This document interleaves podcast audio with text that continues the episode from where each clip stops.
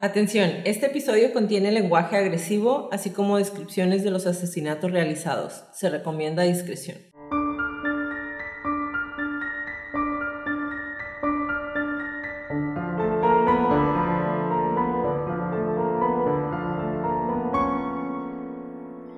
A todos, bienvenidos a Crónicas de Crimen. Yo soy su host Jacqueline López y me acompaña, como de costumbre, Leti Mosqueda. Hi, Leti. Hi, Jackie. Queremos invitarlos a nuestras redes sociales, Facebook, Instagram y YouTube como arroba Crónicas de Crimen para que nos den follow. Ahí subimos toda la información y todas las, las fotos de nuestras crónicas.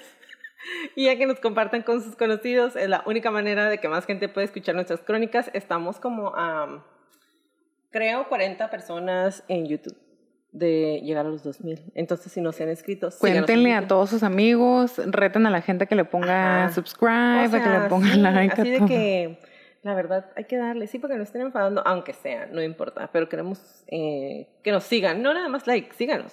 Y lo necesitamos para la tienda de merch, si no, ¿cómo? Si no, ¿cómo les vamos a vender? Necesitan convencer más gente. es todo. Em, ¿Comenzamos? Yes.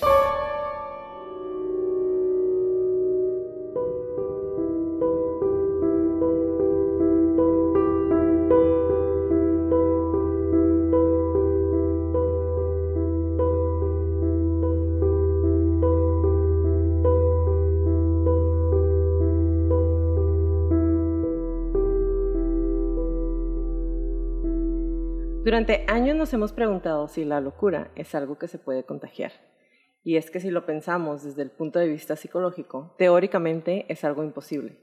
Cada persona es un mundo, cada mente tiene innumerables caminos que puede tomar. Nuestra vida siempre está llena de opciones. Sin embargo, hay un término que ya hemos traído antes, folia o locura de dos. Y no me malentiendan. No voy a explicar lo que Leti nos explica también en cada crónica, solamente quería dejar la frase y que se quedara por ahí, flotando en el ambiente, esperando a que ustedes la descubran, esperando a que sepan por qué y qué es. El 2 de febrero de 1933, después de horas de estar esperando a su esposa e hija para cenar, Monsieur Lancelin llegó a su casa preocupado. Al llegar se dio cuenta que todas las luces de la casa estaban apagadas todas excepto por una débil lámpara en el ático, el lugar en donde dormían las dos chicas que ayudaban con la limpieza de la casa. La escena que descubrió al entrar era como sacada de una escena de terror. El día de hoy les voy a narrar los, la crónica de los asesinatos perpetrados por las hermanas Papín, o Papín, como les quieran decir.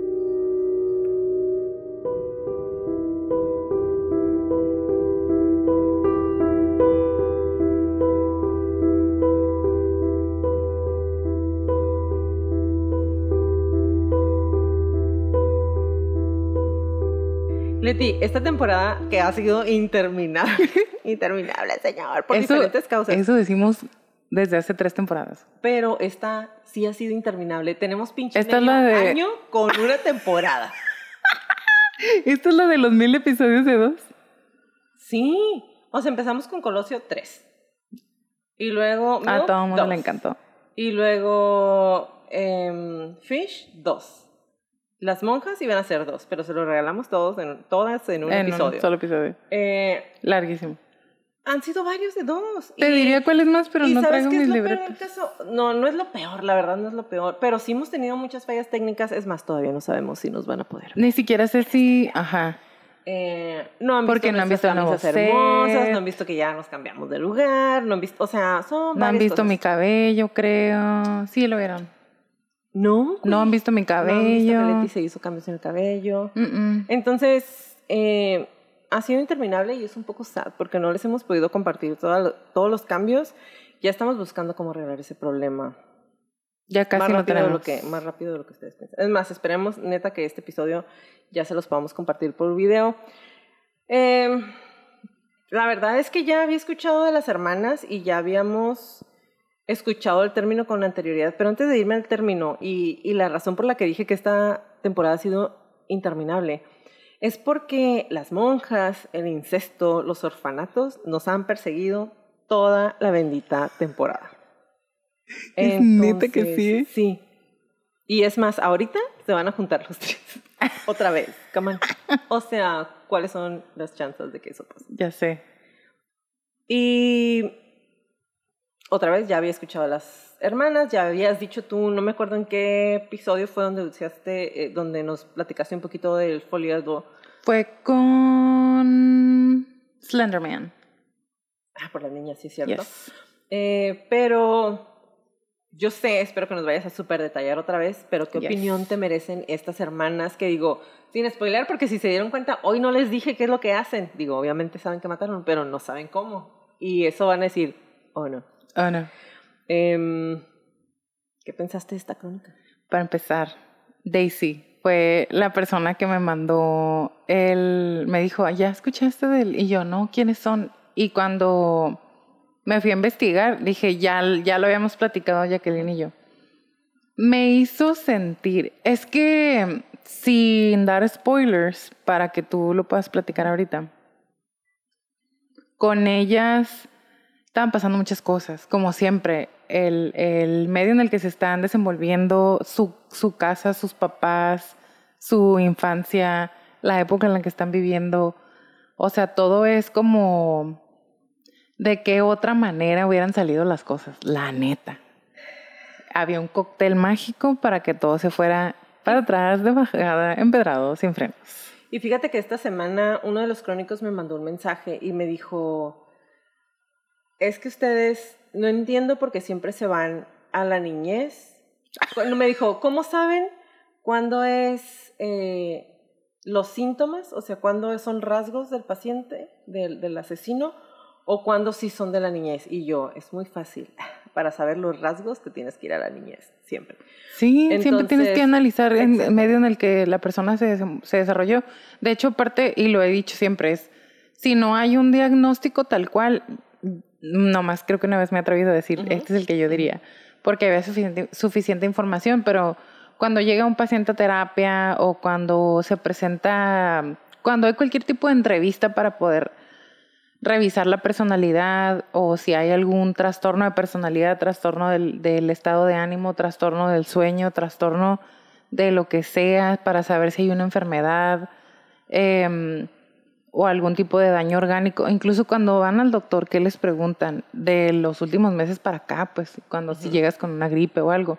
Pero vete con un nutriólogo, perdón, vete con un nutriólogo y te va a preguntar dónde creciste, cómo creciste, tus papás, tus abuelos, tú, ¿sabes? Porque es de ahí viene todo y hay algunas enfermedades eh, del cuerpo médicas y hay trastornos y padecimientos que, que traen o que pueden estar también determinados de alguna manera por la por la genética, que hay cierta predeterminación por la genética. Entonces, y lo, por eso acabamos de ver con Fish. Sí. O sea, lo acabamos de ver con Fish bien clarito de, o sea, ya de por sí toda su familia había tenido algún tipo de, de enfermedad. De problemas. Ajá. Entonces, bueno, pues ahí está. La inquietante historia de los asesinatos cometidos por las hermanas Papin ha perturbado y desconcertado a los intelectuales franceses hasta el día de hoy. Si bien hay muchos debates en torno a la motivación detrás de sus brutales acciones, desde lucha de clases hasta locura entre ellas, es difícil comprender completamente qué las llevó a asesinar brutalmente a sus ricos empleadores. Y esto es algo que se van a encontrar durante toda, que me encontré durante toda la búsqueda. Es una crónica que no es tan larga como las demás, pero... Pero no menos interesante. Exactamente. Trae de todo. miren, es corta, pero wow. Entonces, aquí les va. Nacidas en Le Mans, Francia, de Clemente de Rey y Gustave Papin. Equivoco con mi francés las hermanas Papin provenían de una familia con problemas. Mientras Clement salía con Gustave, se rumoraba que ella estaba teniendo una aventura con su empleador o con su jefe. Sin embargo, después de quedar embarazada, Gustave se casó con ella en octubre de 1901. Cinco meses después nació su primera hija, Emily. Ante la sospecha de que Clement seguía teniendo una aventura con su jefe, Gustave encontró un nuevo trabajo en otra ciudad y anunció que la familia se mudaba. Clemens declaró que prefería quitarse la vida antes que abandonar Le Mans.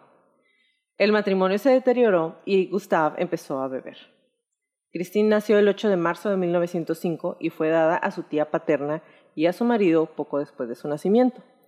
Vivió feliz con ellos siete años.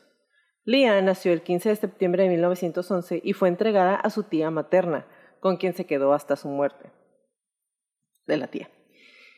En 1912, cuando Emilia tenía casi 10 años, dijo que Gustav la había violado.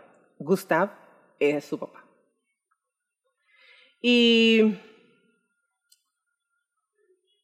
Clemens, como toda buena madre, le echa la culpa a la niña y la envía a un orfanato católico, Bon Pasteur, que adivinen de qué orden era. Católica. Exacto. No, y no nada más católica. Era de las mismas. Es como, las, como el que está aquí. Es la continuación. Exactamente, de aquel lado. Entonces, eh, Ah, es como el literal. Sí, es, es uno que de los estamos en Francia. ajá, sí. Es el mismo, pero la sede en Francia. El buen pastor es lo mismo que las de estas de la de esta de acá. Sí, ajá. ¿Cómo se llamaban las de acá? Entonces la envía al, al orfanato católico y poco después Emilia se unen sus hermanas Christine y Lea. Lea porque se muere la tía y Christine porque dijeron, "Mm, te vamos a entregar al orfanato. ¿Ya viviste siete años felices? Ya no, ya no los necesitas. ¿Felices? Pues vivía con sus tíos. Ah, es la de los tíos. Sí, entonces ya viviste siete años de felicidad, ya no los necesitas. Pero es porque la mamá estaba La mamá las regala, una a, las, a, a una tía paterna y la otra a una a la tía materna. La tía materna fallece. Los tíos paternos dicen. Ajá. Pues si ya entregaron a las otras dos, pues también entregamos a ella y las mandan también al ¡Qué orfanato. locura! Exactamente. Entonces, eh, poco después a Emilia se unieron sus otras hermanas, como ya lo dije, que Clemens pretendía que se quedaran en el orfanato hasta los 15 años cuando podrían ser empleadas y la pudieran ayudar a mantenerla. O sea, las regaló, pero necesitan cuidarme. Quiero que trabajen para que me mantengan. ¡Qué perra! Peor. Así es.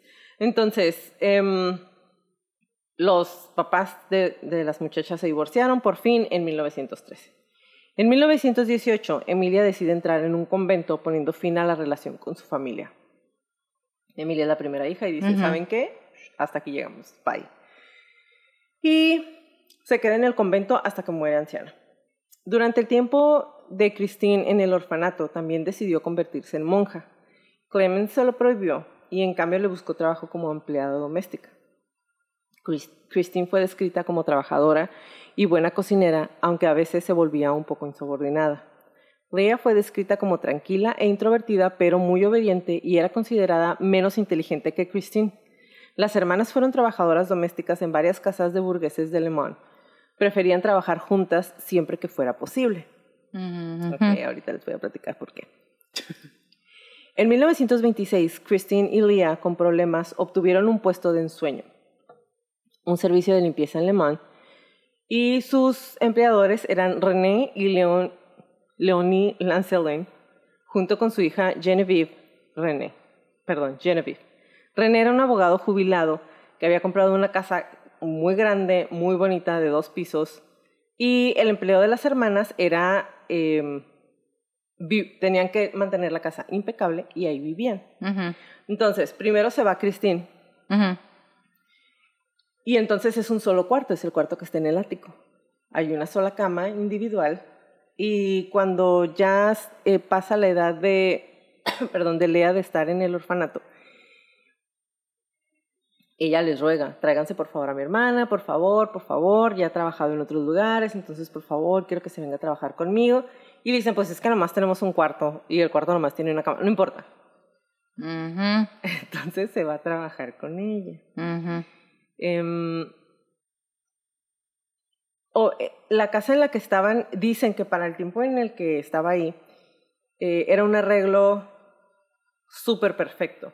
Porque aunque era un trabajo, su residencia les garantizaba un hogar estable sin amenaza de ser enviadas a, con un pariente o otra vez a un orfanato, estaban bien alimentadas, les daban vestido, eh, no tenían que pagar una renta por el cuarto, les pagaban. Además, la, ayu- la ayuda que les brindaban fue de primera, ya que eran unas trabajadoras excepcionales. Creo que de hecho hasta les daban como seguro social. Que, Ah, que ni ahorita, ¿ok? Hay lugares en los que sí. Pues sí.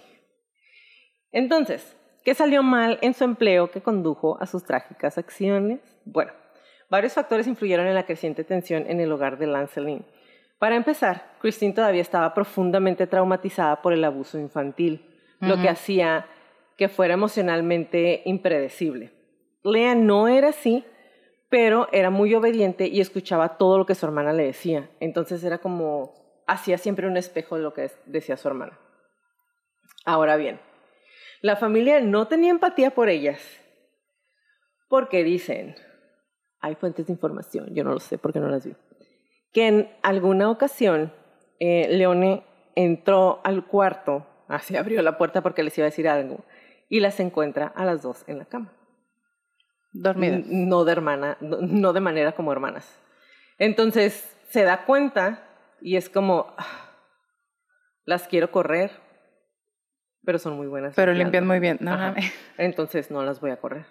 Pero desde entonces es como, te voy a pedir por favor que ni siquiera me dirijas la palabra y cuando necesitas algo o cuando yo necesite, te lo voy a escribir. No me hables. Guay. Entonces, no, o sea, tenían, cuando pasa todo esto, tenían creo que cinco años que no les hablaban. Ah. Ajá, no, no se hablaban. Entonces, no, no era empática con ellas. Y aquí me voy a permitir hacer un comentario, aquí lo puse, ¿no? Porque aunque no fue hace tantísimos años, el simple hecho de saber que Leone no quería a las chicas, no, quería que hablaran, o sea, no, no hablaban con ella para nada, realmente no me extraña que fueran ajenos a los traumas. Ahora entonces, aunque sí las cuidaban físicamente, las trataban con la misma falta de atención que les tenían sus padres. Claro. De hecho, a pesar de haber sido empleador de la familia Lancelin durante casi siete años, René nunca, nunca les dirigió la palabra a ninguna de las dos muchachas. Nunca habló con ellas. El señor. Qué weird. Ajá. ¿Pero era por berrinche de la señora o en general no les querían hablar? O... Pues es que se veía, en, en ese tiempo se veía mal que un, que un empleador ah, hablara con ya la veo. gente doméstica. Pues sí, no hace mucho eso pasaba Ajá. aquí en tu país. Exactamente. Entonces, nunca habló con ninguna de las dos. Entonces, se pelean con su mamá. En el Inter que están ahí trabajando, la señora les dice que necesita que le den más, dinero y ellas dicen, ni siquiera eres mi mamá, o sea, nunca nos cuidaste, nunca nada. Entonces se pelean y el señor dice, esta pelea con la madre ciertamente agrió más el carácter de las niñas que se, volve, se volvieron muy taciturnas. Desde entonces, ni mi esposa ni yo hemos intercambiado conversaciones con ellas fuera del servicio. Fueron amables, sentimos que las observaciones serían mal recibidas y como nuestro servicio a domicilio estuvo muy bien hecho, no dio lugar a ninguna crítica, les tuvimos paciencia. O sea, sí veían que andaban como valiendo un poco en la vida, pero como el servicio para el que ellos le pagaban estaba muy bien hecho, entonces ellos nunca se quejaron. Era como, pues sí te veo como que estás un poquito ondeada, pero... ¿Pero qué le hace? Pero limpias muy bien. Yo leí, perdón que te interrumpa, leí que incluso la señora Leone les dijo que, mm, que ya no le mandaban dinero a la mamá Ajá, porque era muy perruchita. ajá. O sea, no eran, mal, no eran malos empleadores. Te digo que para la época en la que estaban, era como, les estás dando de más porque les da seguro, porque les daría seguro. Y ellos era así como de, pues, hacer muy bien su trabajo. Entonces, no tenemos O sea, la no- mamá preguntó por qué les Ajá. estás dando. Entonces, no es como que nunca los redituaron mal, nunca hicieron nada malo con ellas, pero tampoco eran buena gente. O sea, Ajá. O sea, eran. era average. como eran los burgueses en ese tiempo. O sea, no, yo no tengo por qué hablarle al servicio. Entonces, no tengo por qué hablarle. No es que fueran No, es que las mala onda. Sí, la, la León, Leone, sí las maltrataba. O sea, Ah. en alguna ocasión había un Es la que les- en el piso y sí. le da sus cachetadas. Entonces, La entiendo, ¿eh? Si está limpio y alguien me tira algo, I could slap a bitch. Pero no, no, lo hago. pero, o sea, el papelito fue como que no lo recogió mientras andaba limpiando. Ah. Y luego aparte era de que se ponía guantes y andaba Ah. ahí por la casa Bueno, limpiando. Pero bueno, entonces, pero digo, digo, para la época se supone Justo que no te iba a decir. tan mal. eh, pero estamos en mil. Antes del 1020. Digo, No, 1920. No, empezamos en el 33. What do you mean? Ah. Ah, sí, es cierto. Es que me quedé con que nacieron en el 11 y todo. Ya pasaron 10 años, Leticia. Ajá. Ok, sí, es. Entonces, em, A medida que aumentaba la tensión entre una paranoica Christine de 27 años, una introvertida Leah de 21 y las damas Lancelin, parecía ser solo cuestión de tiempo antes de que las Papin fueran despedidas o descargaran su ira contra sus empleadoras. Su conflicto llegó a un punto de ebullición en una tormentosa tarde de febrero. Y aquí va.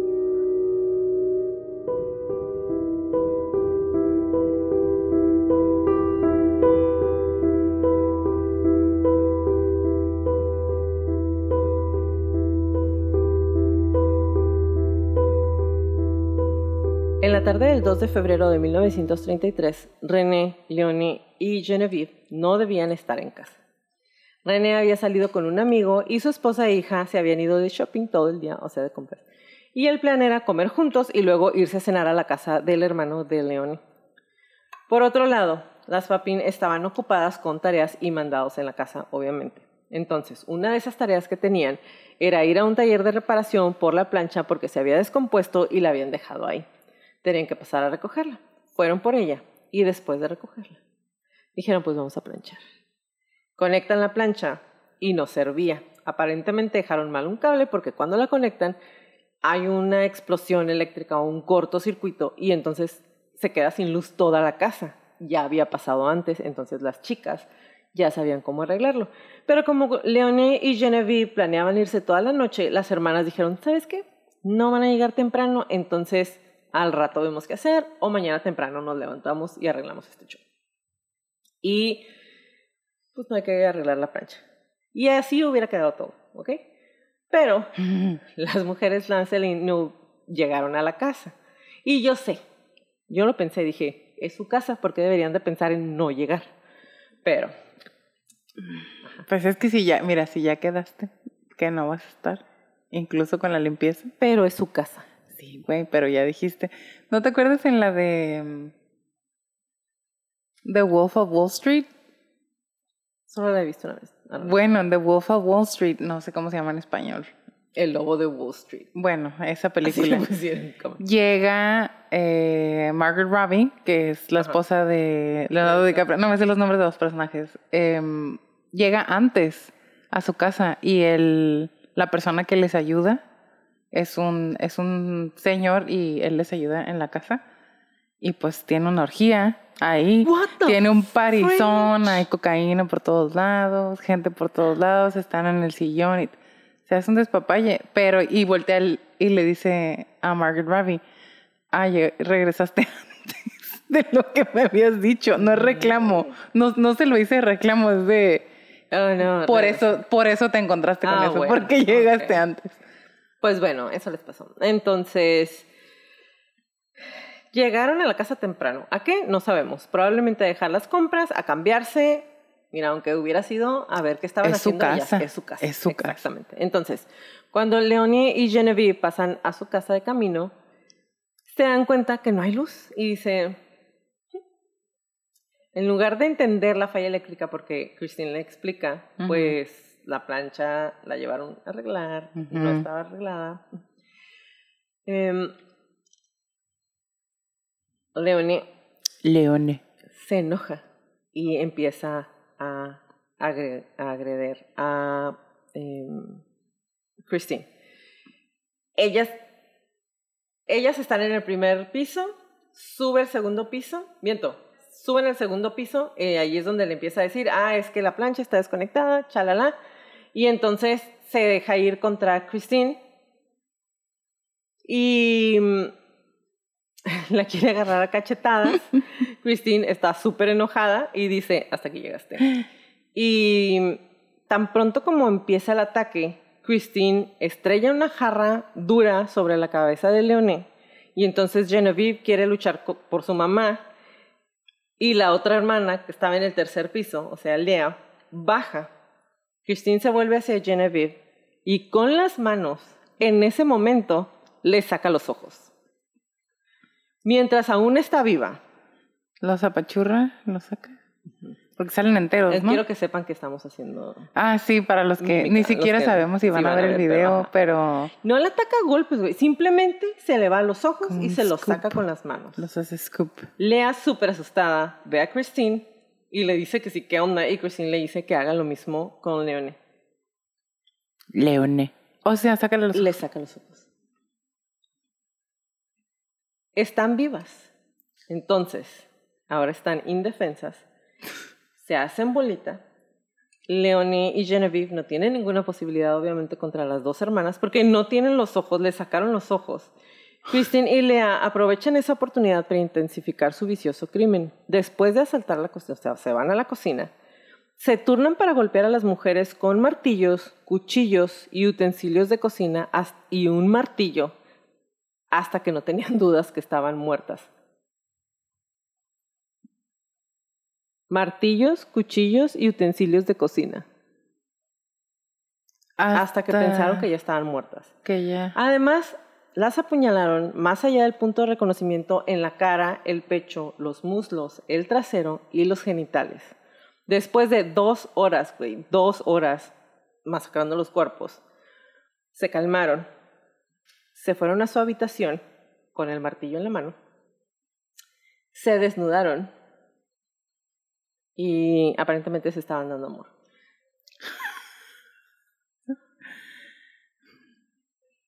¿Ven? Les dije que todo iba rápido. Y para los que no nos pueden ver, o si es que no sale el video, yo nomás estoy viendo a la Jacqueline. Y dice, al ver que la señora Lancelin se iba a arrojar sobre mí, salté sobre su cara y le arranqué los ojos con los dedos. Durante este tiempo, mi hermana Leah saltó sobre la señora Lancelin y también le arrancó los ojos. Cuando hicimos esto, se acostaron o se pusieron en cunclillas en el lugar. Luego corrí a la cocina, fui a buscar un martillo y un cuchillo. Christine Papin. Por supuesto, Leonie y Genevieve no llegaron a la cita que tenían con pues René y el esposo súper preocupado se regresa a su casa para buscarlas y cuando llega ve que está todo súper oscuro y dice, ah, pues entonces ya se fueron a la cena con el hermano de Leonie. Eh, voy a ir para allá. Cuando llega a la casa del amigo, se da cuenta que su familia no había ido. Es que llega a la casa y ve que están apagadas las luces y dice, ah, pues no hay nadie. Y se va. Y se va. Entonces cuando llega a la casa del hermano de Leone, se da cuenta que no están ahí y se va a su casa. Em, se, regresan, ven que está oscuro y que la única luz es en la habitación de las señoritas Papín, porque tenían una lámpara. Y la puerta principal está cerrada por dentro, así que no pueden entrar. Y dicen, ¿sabes qué? Eh, está súper sospechoso, vamos por la policía. Entonces se van por la policía. Y cuando regresan junto con la policía, entran a la casa y se trepan por el jardín y entran y cuando entran alumbran con la linterna del policía, obviamente, y encuentra primero en el primer piso, ven que no hay nada y dicen, qué raro, o sea, un asalto no fue porque no se llevaron nada. Está todo súper limpio. Y cuando llegan al segundo piso, que no es el segundo piso, es como el descanso. Como el... Ajá. Eh, el descanso. El yo también fue así como... Es que se dice como, el rellano, pero el rey, mira. Ah, pues así se dice, Pero para mí fue como. bueno, entonces llegaron ahí. La de esta, el de este. Cuando suben al segundo piso, encuentran los cuerpos de Lancelin de 57 años y de su hija Genevieve de 21 tendidos en el descanso del segundo piso, junto a sus bolsos y varios paquetes. Y no te voy a echar mentiras, lo escuché en alguna parte porque obviamente cuando vamos a hacer esto pues también me visto los podcasts. Y la manera más dramática de decirlo es, van subiendo las escaleras y con la lámpara alumbran al piso ah, y voltean y hay algo que los está viendo y ellos voltean a ver algo y algo los ve de regreso, pero no tiene una cara, era uno de los ojos. Sí, es verdad, porque los sacaron completos. ¿Sabes que Ese es un miedo irracional. Y no, no sé si irracional, porque ¿quién me sacaría un ojo? pero es que ¿cuál era el otro que me dio mucha risa? En mi miedo irracional, no me acuerdo. No, güey, uno de los. Uno de los. De los, de los asesinos de aquí el pozolero. No, ¿cuál era el que estaba? Ah, el mocha oreja. El mocha... Es que esos sonidos sí hacían mucha orejas, güey. What the fuck. y ahí también te da miedo que te saquen. Yo pensé que el mocha orejas un día me iba a agarrar en la calle y me iba a mochar las orejas. y porque yo decía a mis papás no pueden pagar.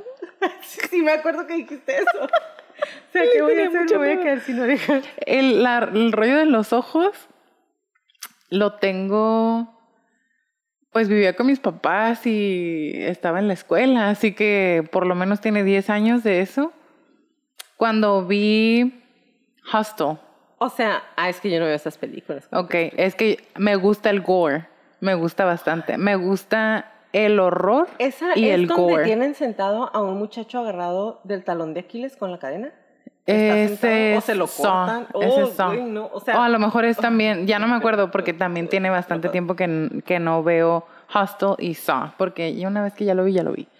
No me gustan las películas de come miedo. Has visto Friends como 20 mil veces. Pero estas, eh, o sea, Friends, acá estamos hablando de gore y horror. Entonces, no me gustan las películas de miedo porque son miedosas, pero el horror y el gore sí me gustan. Anyway, Hostel. Hay una escena, si no la han visto ni modo, ¿eh? ya tiene un montón que salió. Hay una escena donde secuestran a una chica en una estación del tren y la llevan y pues es turismo de violencia eh, en Hostel. En, es un hotel en donde hay turismo de violencia. La gente paga para torturar a otras personas. Pero las otras personas no saben que las van a torturar. No, los secuestran, no los engañan o están...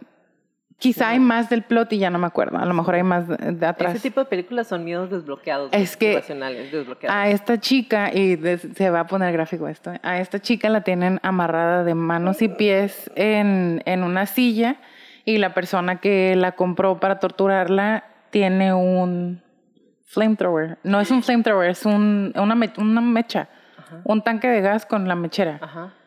y le quema el ojo. Y sobrevive la muchacha. Pues sí. y, y se Ellas sale... seguían vivas. Sí, se ¿no? sale, ajá, pero se sale y después matan al señor de regreso. De, digo, lo mata, lo lastima. Pero de ahí, como te muestran como todo, el ojo, desde esa vez tengo ese, el miedo irracional No. de que a, a algo le pueda pasar a mis ojos. Qué horror. Que alguien me vaya a no, sacar un no. ojo o se me vaya pf, el ojo. Bueno, entonces. eh, encuentran los cuerpos. Encuentran el ojo. Ambas, ambas habían sido golpeadas y acuchilla- acuchilladas. Se me- la lengua, ¿qué onda con mi lengua? Em, especialmente en la cabeza, era, estaban irreconocibles, casi reducidas a pulpa, dice aquí. O sea, imagínense los Ay. golpes. Pues las golpearon un montón Sí, pues sí. Según el informe forense, las habían dejado así como ir- totalmente irreconocibles. Les habían levantado las faldas, les habían bajado las bragas o los calzoncillos, les habían acuchillado los muslos.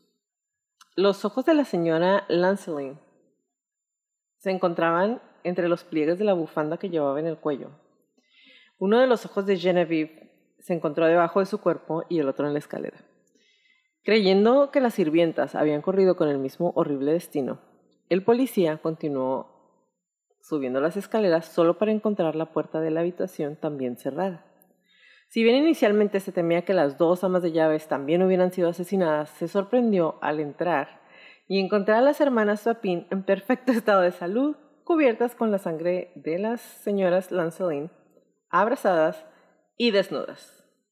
Asumieron, ah, y había un martillo con cabellos de las dos mujeres y pedacitos de cerebro eh, Ah, en una mesa a un lado de la cama, te iba a decir de cuero cabelludo, no, de cerebro. Ajá. a un lado de la, de la cama donde estaban las dos dándose cariño. Asumieron la responsabilidad inmediata de los asesinatos de Leonie y Genevieve.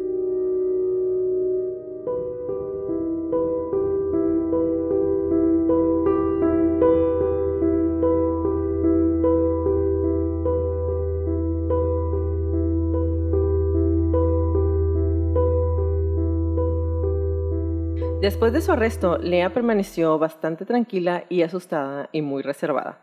El comportamiento, la paranoia y la indignación de Christine continuaron aumentando tras las rejas. En un momento intentó sacarse los ojos con las uñas y a eso, Eso, eso es algo, ajá, eso es algo muy importante aquí porque mucha gente pensó que estaba fingiendo, porque como Lea pasó como ese momento y siguió siendo una persona calmada, ella como que le tronó la tacha y ya no regresó. Entonces pensaron que estaba fingiendo cuando empezó a gritar y cuando hacía cosas, pero cuando ya se quiso sacar los ojos ella sola, fue como de, no está fingiendo. O sea, real, esto Algo es real. le está pasando. Exactamente. Entonces, em, le ponen una camisa de fuerza mientras esperan su castigo por los crímenes. Dentro y fuera de la sala de tribunal, se llevan a la mesa de discusión sobre qué es lo que estaba pasando, cuál fue la motivación de los dos. Y los médicos citan psicosis, la inestabilidad mental como posibles razones. No me voy a ir más allá porque Leti les va a explicar todo. Algunos creían que las hermanas compartían un trastorno psicótico, que es el folie eh, que les hace escuchar voces, entre otras. Hasta aquí me voy a quedar para que Leti se los platique. Sin embargo, muchos pensadores sintieron que las acciones de las hermanas no eran más que una rebelión contra la clase alta ven sus acciones violentas como una reacción violenta por la forma fría e insensible y distante que los Lancelin eh, con la que las trataban. Ah, sí, sí. Y... Ay, perdón, respiren en el micrófono. Es que tenemos el micrófono, si no nos han visto, pero tenemos el micrófono al revés, entonces Está de cabeza, entonces... Igual le subimos unas fotos al rato. Bueno, parece... Bueno. Ya. Entonces, eh, honestamente, cuando estaba leyendo esto y vi que era como contra la clase alta, honestamente no, no lo pienso tanto así. ¿No la compras? No, porque tenían siete años trabajando con ellas. Y como ya se los platiqué, aunque no volteaban a verlas, porque era una costumbre, era algo muy normal en esa época, no las trataban mal necesariamente. No estoy diciendo que wow, porque las señoras se las cachetearon un par de ocasiones. A Christine, a Liano. Ajá. Em, pero ellos siempre decían que eran muy buenas empleadas. ¿Sabes? No tenía ninguna queja de ellas. Entonces, yo pienso que si hubiera sido como por las clases sociales, a lo mejor cuando los mataban hubieran hecho con las, algo con las bolsas de compras con las que llegaron o hubieran tratado de, destruir todo eso que para ellas representaba que ellas fueran de una clase social más baja. Para mí hubieran quemado la casa. O sea, ahí estaban. Entonces, para, para mí, más que nada, y digo, tú no lo vas a platicar, es más la parte afectiva. Como que necesitaban tanto cariño que hubo un momento en donde, mm, donde, donde nuestro cerebro se tuerce y eh, como que a Christine le pasa eso y dice, ¿sabes qué? O sea, estoy harta, siempre me han tratado mal. Y entonces algo, entonces algo explota ahí eh, en el cerebro. Sí, como que el cerebro deja de mandar las señales correctas. Exactamente. Y em, empieza a mandar las incorrectas. Y para atrás. Para atrás, empedrado, de bajada, sin frenos. Exactamente. Entonces, muchos, em, algunas personas idolatran a las mujeres sintiendo que habían hecho un gran ejemplo de sus empleadores elitistas los tribunales no fueron tan indulgentes. Y es que como habían encontrado desnudas, abrazadas y en la cama, el morbo no se hizo esperar. Estaban, y lo voy a citar tal como estaba en el periódico, ¿estaban las criadas teniendo una relación sexual? Sí, es así. Era a la vez homosexual e incestuosa. Y estuvieron en un orfanato. Ven, les dije que todo, todo era en este episodio. De la noche a la mañana, las dos hermanas de 21 y 27 años se hicieron famosas. El público se encendió de una manera que rara vez ocurre, a menos que tenga lugar una masacre particularmente brutal y a gran escala. Los tabloides se volvieron locos, llamando a las hermanas nombres súper exóticos como los monstruos de Lema, los corderos que se convierten en lobos y las ovejas furiosas. De repente, los nombres Christine y Leah. Ovejas furiosas. Fueron conocidas en todo el país. Casi tan llamativo como los horribles asesinatos fue el contraste entre la violencia y el comportamiento reservado de las hermanas. Como ya les dije, habían trabajado para sus empleadores durante siete años y siempre habían sido súper tranquilas, trabajadoras y de buen comportamiento. Sus referencias laborales las describen como honestas, trabajadoras y correctas. Ni qué decir tiene que no tenían antecedentes penales, siempre habían pasado junto a su tiempo libre, no tenían vicios, asistían, asistían a la iglesia regularmente y sin embargo, de repente y sin ningún aviso, se habían convertido en unas asesinas. Y no nada más unas asesinas, le sacaron los ojos con las manos. Mutilaron los genitales y las, y las, caras, y las piernas. o sea, la dejaron hechas pulpa. No ¿Me vas fue. A decir eso? ¿Nos vas a decir qué, qué es eso? Todo eso. sí. Está bien. No fue un crimen rápido, no fue un crimen dos horas haciendo de nada más, ajá, quitarles la vida a ella. Y lo hemos dicho entre chistes y hemos mencionado que en las películas y la madre, em, atacar a alguien con un cuchillo es personal, es porque quieres tomarte tu tiempo y eso lo dijo The Iceman. Sí, sí me acuerdo. Que es el de los primeritos que conocí en mi vida. Eh, es porque quieres sentir ese, ese poder sobre la otra persona, porque tú estás decidiendo, o sea, 100% cómo le vas, cómo le vas ajá, y, y qué tan... qué tan profundo, qué tan seguido. ¿Qué me impactó? Él cuando dice eso, te explica que lo que le encantaba era ver cómo se le iba yendo la vida a las personas en los ojos. Ella le sacaron los ojos primero, güey. O sea que durante todo el tiempo cuando las estaban atacando, estaban viendo una cara sin, los ojos. Y las cuencas de los ojos sangran mucho. O sea, no, ¿sabes? Estaban viendo un, una película de terror que ellas habían provocado y estaban matando al monstruo de la película de terror. What the French, güey. No sé, está... Literalmente, what the French. What the French. Ah, sí.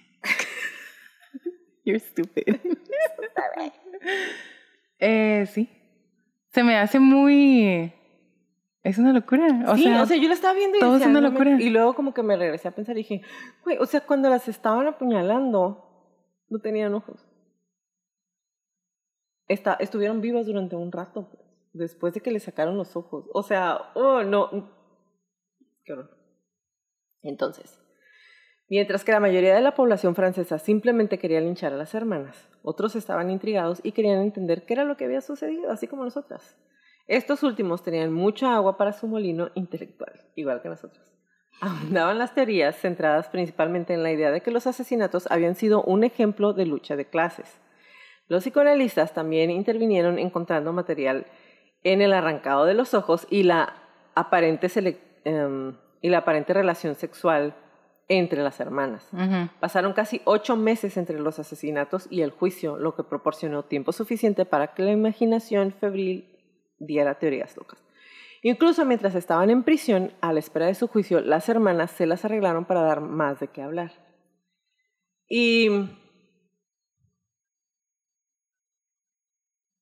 Dejé la frase así completa, se las arreglaron para dar más de qué hablar o de qué pensar, porque se me hace algo como, como súper amarillista, y les voy a decir por qué. La hermana mayor, Christine, así dice, pasó gran parte de su tiempo llorando por Lea y, rogándoles que las reunieran. Yo no pienso que eso lo hicieran con el afán de llamar la atención. Yo tampoco. Mucho menos si, si estaban en un folie. Cuando ya Christine, que es como la que más coraje tiene, la que más problemas trae, es la más grande. Cuando ella ya se intenta sacar los ojos y la ponen en la camisa de fuerza, para mí desde ahí es que dejó de querer llamar la atención. O sea, como que ella ya no salió del trance. Y así, ella ya se quedó ahí. Se quedó. Y en, los y en los periódicos era como de, pasó tanto tiempo que pudieron llamar la atención. O sea, no creo que sea como, ah, me voy a hacer famosa. No, no, Para mí tampoco, porque otra vez, si nos regresamos a, al crimen que cometieron y cómo actuaron después, ¿sabes? Es como... me, me, suena más a que estaban un poco desconectadas y que no que no supieran qué estaban haciendo tal cual, quizá que no estaban dimensionando la gravedad de, de las consecuencias de sus acciones.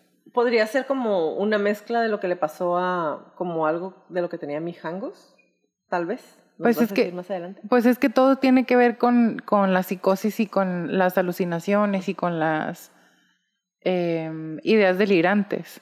Incluso si nos acordamos de Slenderman, no es que las niñas no supieran qué estaban haciendo, ellas perfectamente se ven que estaban haciendo un sacrificio humano porque se querían ir con un personaje que vieron en, en el internet.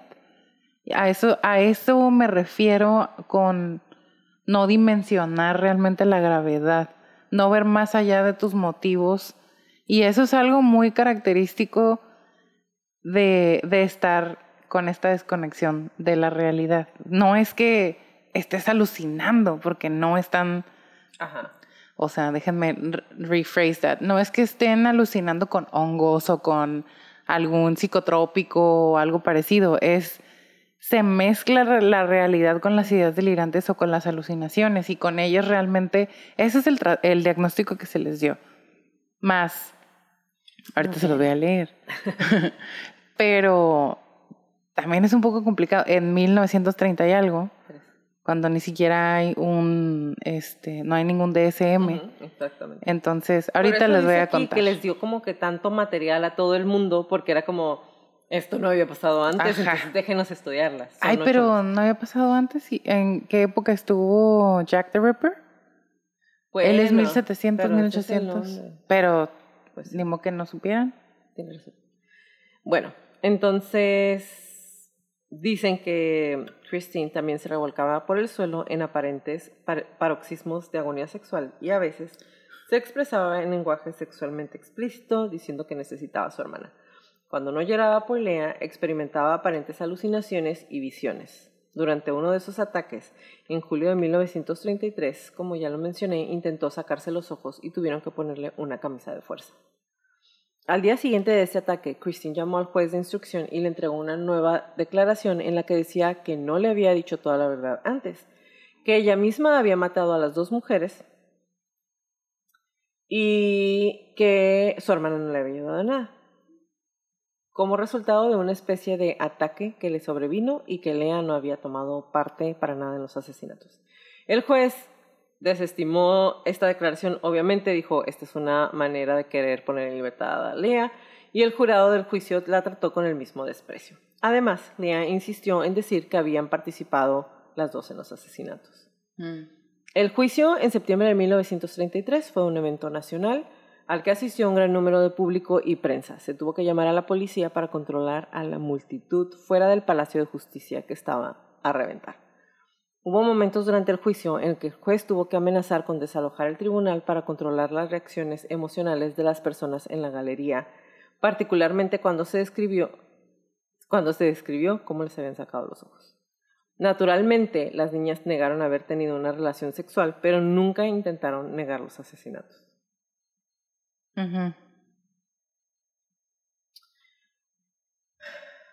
Pero ¿cómo puedes negar una relación sexual mientras una de las hermanas Está en agonía sexual. Exactamente. Como era de esperar, fueron declaradas culpables de asesinato y Christine fue sentenciada a muerte en la guillotina. Qué intenso, ¿verdad? Se me hace loquísimo. Muerte por guillotina en la plaza pública. Sí, se me hace loquísimo. No sé si yo hubiera ido. No, porque ¿sabes qué? No sé. ¿Sabes qué es lo que se me hace más impresionante? Que te iba a decir pasó en este centenario, pero no fue en el pasado. Pero fue en el 1930, güey. O sea, no es tan poco, tanto tiempo y me suena como de los 1800, ¿sabes cómo? Mi abuelo ya estaba vivo. Ajá, ¿ves? O sea, no tiene. No, se me hace como muy descabellado pensar que en esa época. Ah, off with her head. With her head. Their heads. Ajá. Pero. ¿Tú hubieras ido, tú crees? A ver, un. No. No, no, no. A mí no me gusta la humillación pública. No, no. No es humillación. Sí, es. Decapitación. Es lo mismo. Porque antes de eso los ponían ahí, la gente les, los apedreaba, los escupía, no. Sí, les aventaban tomates. Siempre tomates. Miles de años lanzando tomates. Why? I don't know. Y lechugas. Un aguacate duro para que les duela. Allá no hay aguacate. Pues no, si son de acá. Avocados from Mexico. Nada más. Bueno, entonces, eh, cuando le dicen que la van a decapitar, drama total, se cae de rodillas, fue asistida por su abogado. Leah, por su parte, fue declarada culpable del asesinato de Madame Lancelin, pero no había sido acusada del asesinato de Genevieve, porque los médicos concluyeron que Genevieve había muerto antes de que Leah se uniera a los asesinatos. La hermana menor fue sentenciada a 10 años de trabajos forzados. El jurado encontró algunas circunstancias atenuantes en su caso porque había sido completamente dominada por Christine. Las que a mí se me hace como o sea, si las dos lo hicieron, pero bueno. Ahorita te digo. La sentencia de Christine fue posteriormente conmutada por cadena perpetua, el procedimiento normal en el caso de las mujeres. Sin embargo, su condición, condición, su condición se deterioró rápidamente en prisión. Profundamente deprimida por haber sido separada de su amada Lea, de su hermana, se negó a comer y empeoró progresivamente. Fue trasladada al manicomio de la ciudad de Rennes y nunca mostró el menor signo de mejora con el paso del tiempo y murió en 1937. La causa oficial de muerte fue cachexia, que es como consumición, es decir, se murió de hambre. Inanición. Ajá. Murió de inanición. no quería comer. De eso se murió. De la depresión. Ajá. Lea, por otra parte, siguió siendo su habitual, su habitual y tranquila persona y fue liberada después de ocho años, obteniendo remisiones por buen comportamiento. Luego se unió a ella su madre Clemens y se establecieron en la ciudad de Nantes, al sur de René. Lea trabajaba como camarera del hotel bajo el nombre falso de Marie y durante muchos años volvió a ser ama de llaves. Qué locura. Ajá. Qué locura por completo. ¿Verdad? Yo dije, y no o sea, en 1966 la escritora francesa Paulette Odier publicó un libro que se llamaba La Affaire Papin o El Affaire de las Papin, que contaba la historia de las hermanas en un formato lamentablemente novedoso y como resultado de ese libro, Lea fue entrevistada por un periodista de François en esa entrevista nos enteramos de que experimentó visiones de Christine apareciendo entre ella en forma de espíritu y estaba segura de que su hermana estaba en el paraíso. La entrevista en François es el último registro de la vida de las hermanas Papin. Durante muchos años se pensó que Lea había muerto en 1982 a los 70 años, pero el cineasta francés Claude Ventura repudió recientemente esa idea. En el curso de la realización de su película, que era un documental en Quête de Sword Papin, Ventura encontró varias inconsistencias y anomalías en los registros y dijo que por lo menos en 1982, mientras él hacía su película, ella seguía viva. Aunque no son muy conocidas fuera de Francia, las hermanas Papin con el paso de los años han tenido un impacto que pocas personas, criminales o no, han tenido. En el momento de escribir el artículo había habido algo así como tres obras de teatro, tres películas y varios libros basados en estas chicas además de numerosos artículos. Incluso la mayoría de las celebridades francesas o no pueden presumir de un récord como ese. Las hermanas Papin tienen una notable capacidad para intrigar a las personas, fascinarlas e incitarlas a realizar esfuerzos intelectuales y creativos con tal de poder explicar por qué fue que habían matado así a las personas, a las señoras. Probablemente solo ya que el Destripador haya provocado una efusión mayor en esa ciudad. La cassette.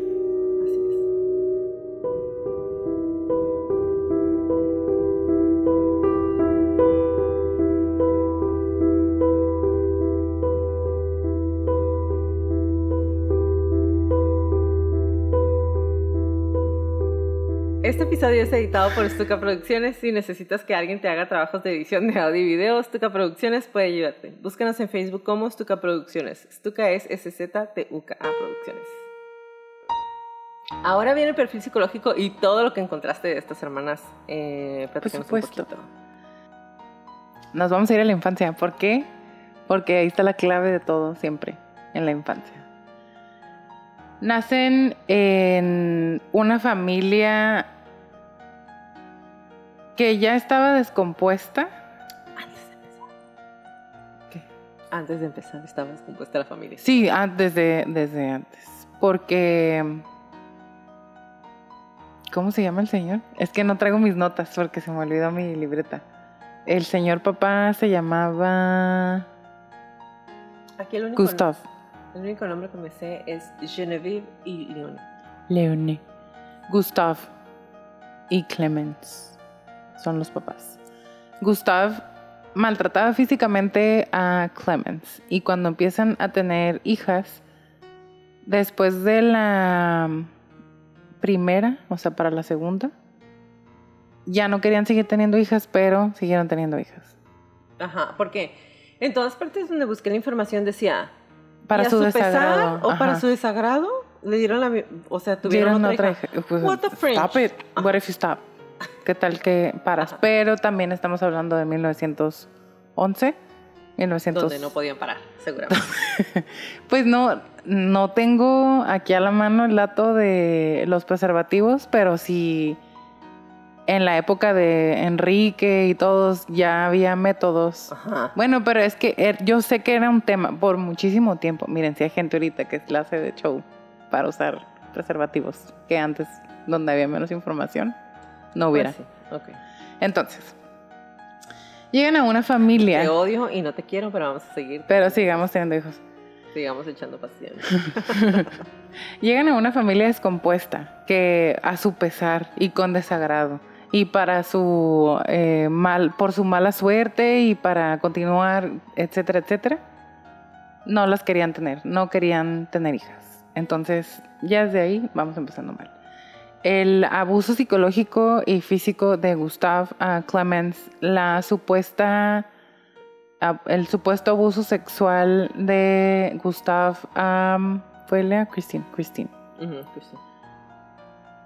Incluso si ella lo inventó por alguna razón. A sus 10 años. es, es un síntoma de algo.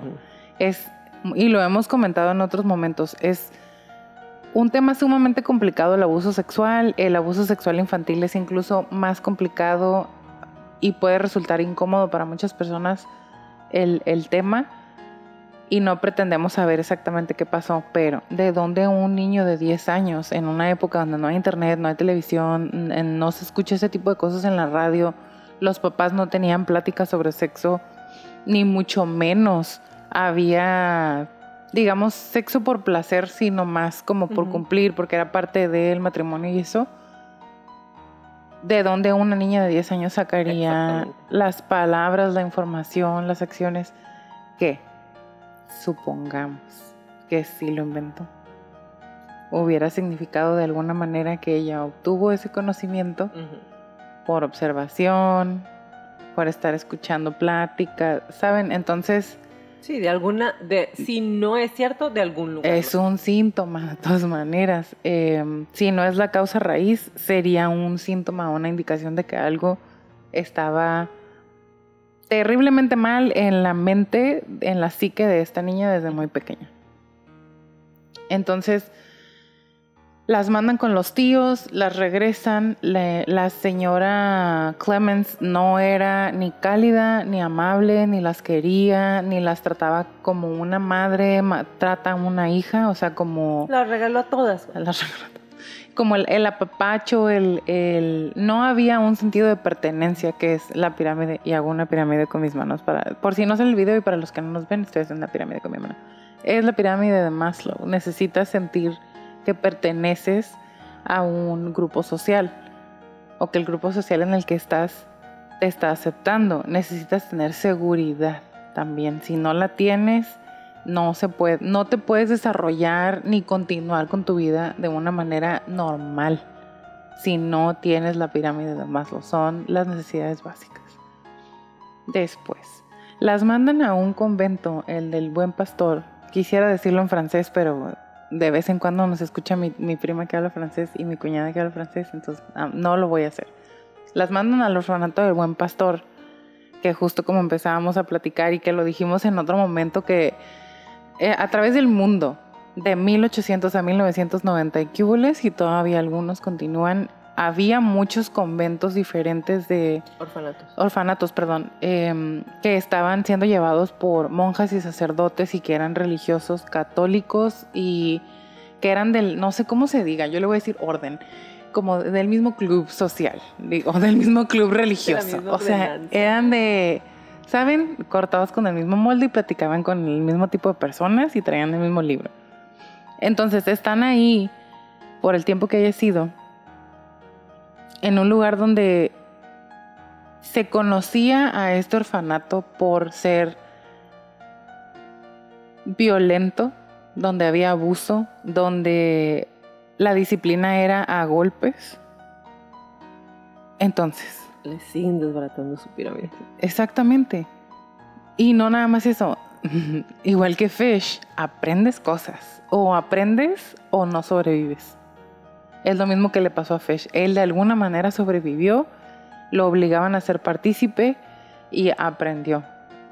Entonces salen estas chicas, intentan ser normales para poder... Y empiezan como las, las teorías, o nuestras hipótesis más bien, de si es verdad que ellas eran amantes o una, tenían una relación sexual sentimental, necesitaban irse a un lugar en donde las fueran a dejar en paz, donde pudieran estar en su, en su espacio, ellas dos, para poder tener su romance. Sí, es que sí era verdad. Entonces,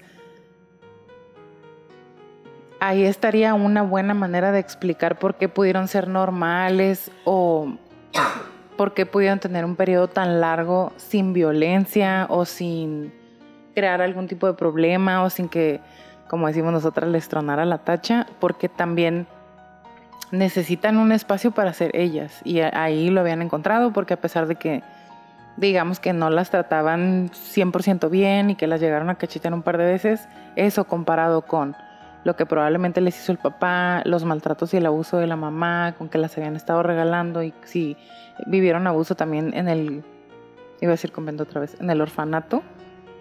Un par de cachetadas porque no levantaste un papel, pues suena como nada, ¿no?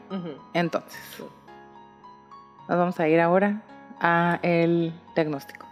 Primero voy a leer el psicótico breve y después el folie à o la locura de dos o locura compartida. El trastorno psicótico breve es una alteración de inicio súbito en el cual hay un gran desorden emocional. No mental, sino emocional. Y decido leerlo o eh, pienso que es importante leerlo porque es alteración de inicio súbito. No es de golpe, no es de la noche a la mañana, es paulatina y progresivamente. Y los criterios diagnósticos son, presenta uno o más de los siguientes, que son ideas delirantes, alucinaciones, lenguaje desorganizado, comportamiento catatónico. Pues mm, pienso que mm, comportamiento catatónico no creo, lenguaje desorganizado no hubiéramos sabido porque nadie les hablaba y ellos no podían hablar de regreso a sus patrones. Entonces no hubiéramos sabido. Alucinaciones e ideas delirantes. Otra vez, tampoco sabemos porque no, en la información que encontramos, eh, tanto Jacqueline como yo, pienso, no viene algo como, ay, estaban hablando en las paredes o hablaban solas o nada de eso. Y nada de eso lo hubieran visto porque no estaban en un lugar donde podían digamos, sentarse en la sala a estar. O salir de compras todo el día, o andar en fiestas, o ir a cruceros. ¿Saben? No, ellas eran empleadas domésticas que hacían su trabajo y se regresaban a su cuarto. Entonces, bien podría ser sí, bien podría ser no. Siguiente criterio, la duración es de al menos un día y máximo un mes, con un retorno completo al nivel premórbido. Que eso lo podemos observar con Lea que después de, todo el hecho, ella vuelve a ser completamente normal. Y la alteración, el criterio C, la alteración no es atribuible a un trastorno del estado de ánimo, esquizofrenia o un trastorno esquizoafectivo. Ahora, los tipos. Con, sin desencadenantes graves o Ah, ese es el único, disculpen. Eh, sin, el tipo podría ser sin desencadenantes graves, o supongo que con. No traigo mi libreta otra vez, tengo una foto que me mandó el señor Mosqueda. Gracias, señor, Mosqueda. Las alteraciones psicóticas cumplen con A y C, pero no B. Ah, ese es el desencadenante no grave, una dispensa. si es sin desencadenante grave, ¿qué podría ser? Lo de estas chicas, porque el desencadenante grave, podríamos decir, o el abuso sexual en casa o el tiempo con el convento, pero estuvieron años muy ah, bien después de ambas. O sea, tiene que ser como el desencadenante tiene que ser en corto plazo que les hubieran hecho algo realmente grave, que es lo que hace que exploten. Entonces se cumplen el A y el C, que son la alteración no se atribuye a un trastorno del estado de ánimo o esquizofrenia o esquizoafectivo y tienen que estar uno o más. Uno o más Ideas delirantes, alucinaciones, lenguaje desorganizado, comportamiento catatónico. Con uno. Qué locura. Yo sola, sorprendiéndome a mí misma con mis notas. Ahora, me voy a ir al trastorno psicótico compartido o folie à deux. Espero haberlo dicho bien. Criterio A. Se desarrolla una idea delirante en un sujeto en el contexto de una relación estrecha con otra. Tienen una idea delirante establecida. Así dice. Déjenme volver a leerlo. Porque Christine. Christine. Y, y la a la que la comparte, pues es Lea. Sí, se desarrolla, lo voy a volver a leer. Se desarrolla una idea delirante en un sujeto en el contexto de una relación estrecha con otra y tienen una idea delirante establecida. Ya lo leí bien. Sí, gracias amiga. Si no, no hubiera podido. La idea delirante es parecida en su contenido al de la persona que ya tenía la idea delirante. Ahí va, vamos a desempacar esto.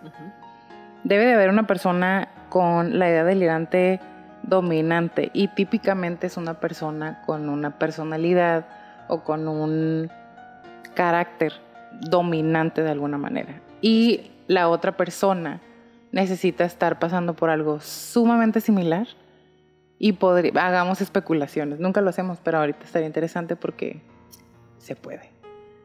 Supongamos que las dos ya traen el nadie nos quiere, nadie nos cuida, no pertenecemos a ningún lado y estas personas nos van a matar.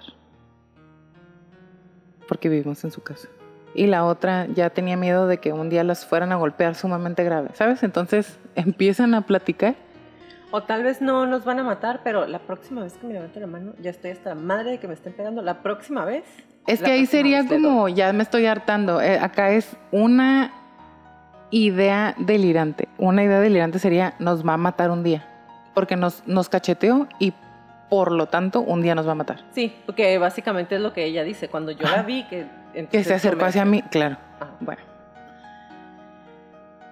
El siguiente criterio. La alteración no se explica mejor por la presencia de otro trastorno psicótico o del estado de ánimo, por un trastorno del estado de ánimo. Y fíjate que aquí a lo mejor podríamos decir, ¿y si estaban deprimidas? ¿Y si era una si estaba esquizofrenia. Depresión con síntomas psicóticos, pero nunca sabremos. Después tengo en mis notas de la foto que me mandó el señor Mosqueda. Pero nunca sabremos. Nunca sabremos. No se sabe demasiado sobre la edad de inicio porque es muy variable. Si no se interviene, acostumbra a ser crónico porque este trastorno es más frecuente que se presente en relaciones prolongadas resistentes al cambio. Pues o sea que, ¿qué tal que le pasaba? ¿Qué tal que, perdón por los perros, qué tal que Christine de pronto tenía momentos como de psicosis? Psicóticos breves, de, de, vez en cuando de manera periódica y luego un día se juntó. ¿El hambre con el qué? ¿Se junta el hambre con la qué? ¿Con las ganas? Así le vamos a poner. Ok. Perdónenme, él está pasando alguien en una moto. Sí, pero ni modo. Y tengo otra nota. Una de las dos, esto es de Slenderman. Ustedes no saben cómo me divierte ver a Leti que está descubriendo cosas porque no trae su libreta. Es que no trae mi libreta. Y que está viendo las fotos que le mandó el señor Mosqueda y que va descubriendo cosas porque hace cara de, oh, oh wow. Tengo Una de las dos con esquizofrenia y ambas con la misma idea delirante y se conocieron y de ahí para atrás de bajada empedrado sin frenos. Eso es de Slenderman, pero acá, dos hermanas, quizá una con esquizofrenia, no sabemos.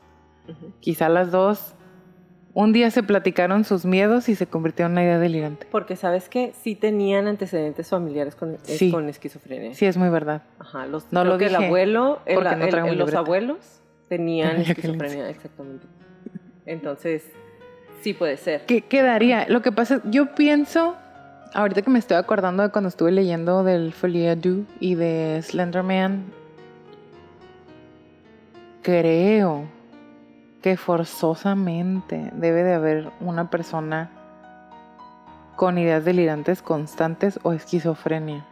No sé, a lo mejor me estoy equivocando, pero bueno, aquí esta nota incluso eh, podría aplicar. Pero de acuerdo a lo que nos platicaste, que es, perdón, a lo que yo platiqué hoy nomás, a lo que yo platiqué, que es después de ese episodio, Christine no vuelve nunca a ser normal. Yo pienso que ella pudo haber como que tenido las ideas o esquizofrenia constante, constante, constante, hasta que truena y ya no, ya no se regresa. Porque ella ya, o sea, prefirió morirse a no volver a ver a su hermana. Y la otra vivió como hasta los ochenta y tantos años. O sea, vivió súper... Pues digamos que no sabemos si súper bien o una vida normal, pero por lo menos tranquila suficiente. Sí, creo como para haber seguido trabajando. Murió como en el 93, 94. O sea, duró súper un montón. Sí. Ajá, o sea, súper mayor. Entonces, pues ella hizo su vida, fue ama de llaves muchísimo tiempo, después trabajó en un hotel. En el 81. Y no, acuérdate que descubren cuando... Ah, sí, porque se cambia el nombre. exactamente. Sí, es cierto, sí, es cierto. Creo que muere como en el 93. Entonces ya era una súper viejita, o sea... Súper grande. Sí. Vivió muchísimo tiempo. Entonces es como... What the French, pues. Ah, no sé, está muy interesante el caso. Yo pienso que todos los psicóticos esquizofrénicos nos van a hacer, siempre nos van a ser muy interesantes. Sí. Porque no sabemos de dónde viene. 100% es como, wow. o sea, es el cerebro creando todo ese pido. Exactamente. Eso es lo que para mí sigue siendo súper emocionante de hacer este tipo de casos de te siguen sorprendiendo. No, no deja de ser algo como que, oh, what the friend, ¿sabes? Es, Siempre es qué momento porque el cerebro, está. trono. Y cada vez nos sigue sorprendiendo. Yes. Christine me observa. Ella siempre es hermosa y joven. Ella sonríe como en los viejos tiempos, con ironía. Me desahogo, me encojo, sudo del miedo, me desmayo.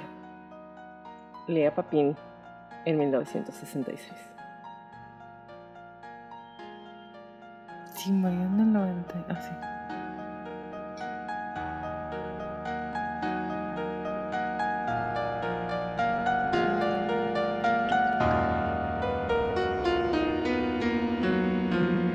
Gracias por acompañarnos en un episodio más de Crónicas de Crimen. Los esperamos en nuestro próximo capítulo. Si les gustan nuestras crónicas, por favor, regálenos un review en iTunes y en Spotify. Y suscríbanse a YouTube. Acuérdense que ya nos falta súper poquito para llegar a los 2000. Reten a todos sus amigos a que, no, a que nos sigan. Es más, miren, mándenos. Yo le dije a 10 personas y muy probablemente podamos mandarles unos stickers de los que no han visto porque no pueden ver los videos todavía. Bueno, pero, si se fueran a seguirnos al Instagram. Ahí están. Ahí. Exactamente. Entonces tenemos muchos likes. Y recuerden, si tienen alguna crónica que quieren que pase a la lista de nuestras próximas temporadas, mándenos un correo a info arroba crónicasdecrimen.mx. Oigan, ya puse en Insta también, empiecen a mandarnos sus historias del terror para Crónicas ah, del Terror. Acuérdense que va a ser live. Ya empezamos a preguntar qué día, ya están las votaciones, para qué día, para en qué horario. Yes. Em, y pues son crónicas de los crónicos del terror, entonces necesitan mandarnos sus historias para poder tener más crónicas. de los crónicos del terror. ¿Ok? Como le repetimos en todas las crónicas, crean en su instinto siempre. Si algo no se siente bien, si algo me dice que salga corriendo, vete. Es mejor parecer paranoico y estar a salvo a quedarte y poner en peligro tu vida. Ahora sí, bye Betty. Bye Jackie, bye crónicos.